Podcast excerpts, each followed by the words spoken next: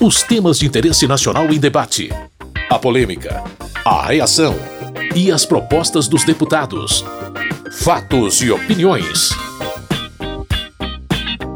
Olá, meu caro, minha querida ouvinte, você que também baixa o programa no seu agregador de podcast de preferência, eu sou Carlos Oliveira. Seja muito bem-vindo, muito bem-vinda ao Fatos e Opiniões de hoje. É hora de ouvir os principais debates que ocorreram no plenário da Câmara nessa semana. Se você gosta de acompanhar diferentes pontos de vista sobre temas políticos, então aumenta o volume.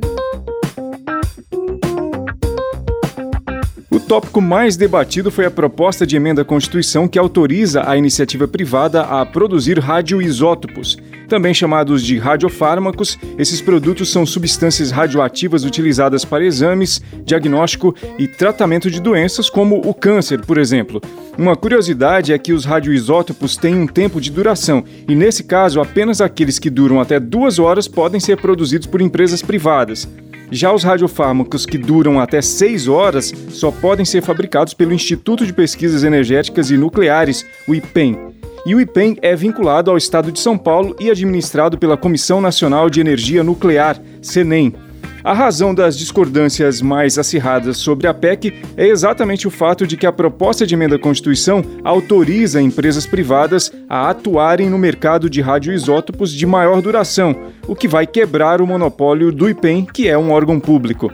Para o deputado Alexandre Padilha, do PT de São Paulo, o IPEM sempre cumpriu com qualidade o papel de produzir os radioisótopos. A única vez que teve paralisação da produção pelo IPEM foi no ano passado, quando o governo federal cortou os recursos, não fez o crédito orçamentário no período adequado, teve que parar a produção para que fosse aprovado o crédito orçamentário. Dependente nunca tinha faltado e agora pode receber essa facada de morte, que é uma ideia absurda do governo de abrir esse setor, o setor privado, Hoje, aquilo que já é permitido o setor privado em produzir, já pratica um preço infinitamente maior do que aquele que é o preço oferecido pelo IPEM, não só para o SUS, mas como a saúde suplementar e a saúde privada no nosso país.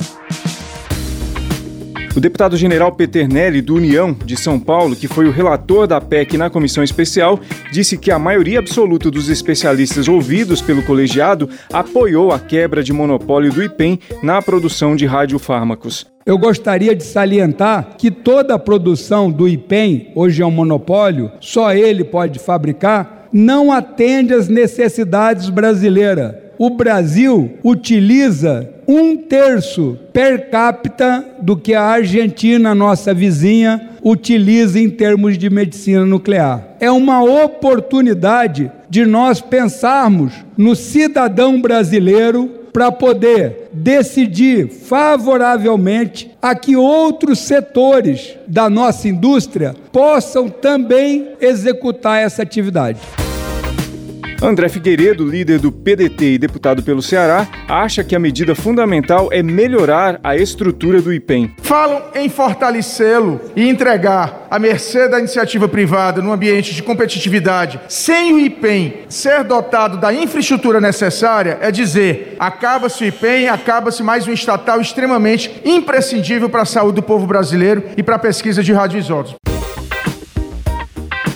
Na visão do deputado Dr. Zacarias Calil, do União Brasil, de Goiás, a PEC precisa ser aprovada porque o setor público vem perdendo capacidade de investimento nesse segmento. O Estado já não consegue mais, sozinho, produzir o que é necessário. O Instituto de Pesquisas Energéticas e Nucleares, o IPEM, que é vinculado à Comissão Nacional de Energia Nuclear, que é o CENEM, e ao Ministério da Ciência, Tecnologia e Inovações, produz 85% dos radiofármacos utilizados em mais de 2 milhões milhões de procedimentos ano na medicina nuclear no Brasil, mas vem sofrendo com a falta de recursos, já que as dotações orçamentárias caíram consideravelmente.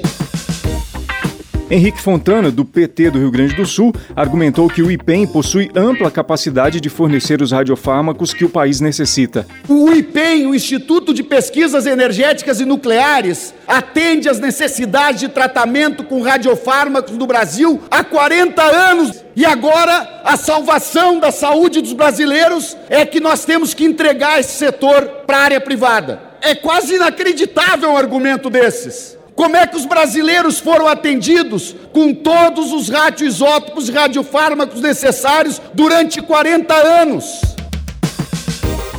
Diferentemente, Neucimar Fraga, do PSD do Espírito Santo, acredita que é melhor quebrar o monopólio do IPEM. Um país do tamanho do Brasil, um assunto de tamanho interesse não pode ficar sobre a custódia de um único produtor no Brasil, porque se ele tiver problema, para o país todo. Portanto, nós vamos fortalecer o IPEM. Precisamos continuar investindo nesse órgão que até hoje atendeu o nosso país, mas nós temos que ampliar as oportunidades e abrir a janela da produção. A deputada Jandira Fegali, do PCdoB do Rio de Janeiro, entende que as parcerias público-privadas são opções para ampliar a oferta de radioisótopos. O IPEM, que é o Instituto de Pesquisa Energética Nucleares de São Paulo, faz isso. Tem parcerias para a produção de radiofármacos para sua radiofarmácia e tem feito isso e tem suprido as clínicas privadas, o setor suplementar e o SUS. O IPEM provou isso na comissão especial e mostrou que o preço da sua produção é um terço do setor privado. Na opinião de Irã Gonçalves, do Progressistas de Roraima, com a redução na intensidade da pandemia de Covid, haverá crescimento muito forte de cirurgias eletivas e vai ter mais demanda por radiofármacos. Por isso, é preciso quebrar o monopólio do IPEM. Dizer que o IPEM, durante a pandemia, satisfez a necessidade do Brasil, isso é uma meia-verdade. Por quê? Porque durante a pandemia, tudo parou, os tratamentos eletivos pararam, as pessoas pararam, inclusive, de fazer tratamentos oncológicos fazer exames, porque elas saíram dos hospitais, as cirurgias eletivas pararam. Quer dizer, agora, quando nós começamos a destravar isso, vai ter uma sobrecarga no nosso sistema de saúde.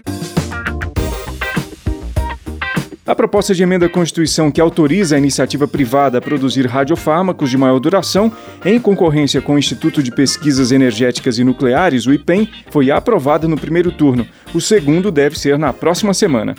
Fatos e opiniões. Os deputados e deputadas ainda votaram outra proposta de emenda à Constituição nessa semana. Foi a que prevê o piso salarial para agentes comunitários de saúde e de combate a endemias. O valor não poderá ser menor que dois salários mínimos. Essa PEC teve o apoio majoritário, mas as opiniões sobre o tema variaram um pouco. Aliel Machado, do PSB do Paraná, comentou sobre a necessidade de se avançar na aprovação da proposta e ressalta o papel desses profissionais no dia a dia do país. Os agentes comunitários de saúde cumprem um papel fundamental na prevenção a doenças, fazem um trabalho extraordinário, de sol a sol, casa a casa. Muitas vezes até extrapolam os seus horários de trabalho, poucas condições, poucos computadores. E infelizmente, em ano eleitoral, vem os discursos políticos para dizerem que são amigos dos agentes. Se quisessem, já tinham feito antes. Que a aprovação dessa matéria não fique guardada nas gavetas. Que haja o compromisso do Senado Federal e de todos para garantir que se efetive.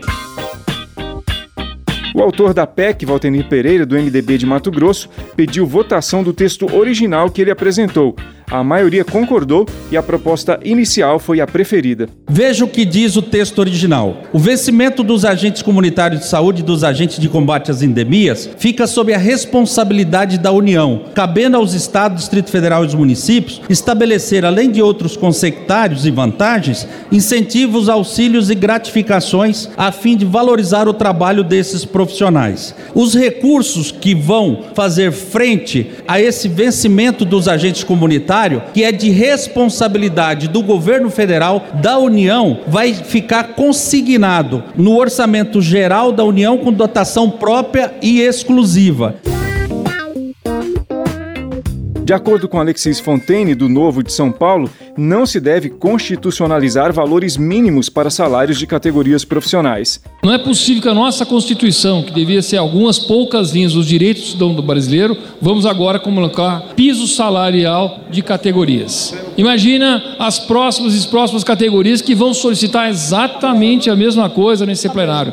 E daqui a pouco a nossa Constituição vai estar cheia de categorias com pisos salariais. Isso não é matéria para se colocar na Constituição. Entendemos a questão do piso salarial, o Partido Novo se coloca contra por entender que isso pode gerar uma restrição à contratação e uma restrição de muitos municípios ou mesmo orçamentária. Carmen Zanotto, do Cidadania de Santa Catarina, entende que prever uma remuneração mínima dos agentes comunitários e de endemias fortalece o SUS, o Sistema Único de Saúde. O Sistema Único de Saúde conseguiu avançar quando conseguiu entrar na casa de cada um dos municípios da área de abrangência. E o papel de fazer esse contato diário, semanal, com as nossas comunidades, com as áreas de abrangência, é sim dos nossos agentes comunitários de saúde e dos agentes de endemia. São com esses profissionais que nós fizemos a base da atenção básica. E eles fazem parte das equipes de saúde da família. Eles estão distribuídos em todos os nossos municípios brasileiros. A PEC que prevê o piso de dois salários mínimos para agentes comunitários de saúde e de combate a endemias foi aprovada em dois turnos na Câmara e segue ao Senado. Fatos e opiniões. O programa já está quase terminando, mas antes deixa eu listar para você aqui alguns projetos aprovados na Câmara nesta semana, mas que não geraram muito debate. Teve a proposta que estabelece regras para prevenir acidentes em piscinas. O autor do projeto, Mário Eringer, do PDT de Minas Gerais, acredita que a iniciativa tem o potencial de evitar tragédias. A gente não pode, todo verão, a todo momento, assistir crianças afogando-se em piscinas por pequenos descuidos, por falta de pequenos cuidados. E são cuidados que não são cuidados onerosos para as empresas, para os clubes. São cuidados que nos farão chorar menos, reclamar menos e com certeza proteger melhor as nossas crianças.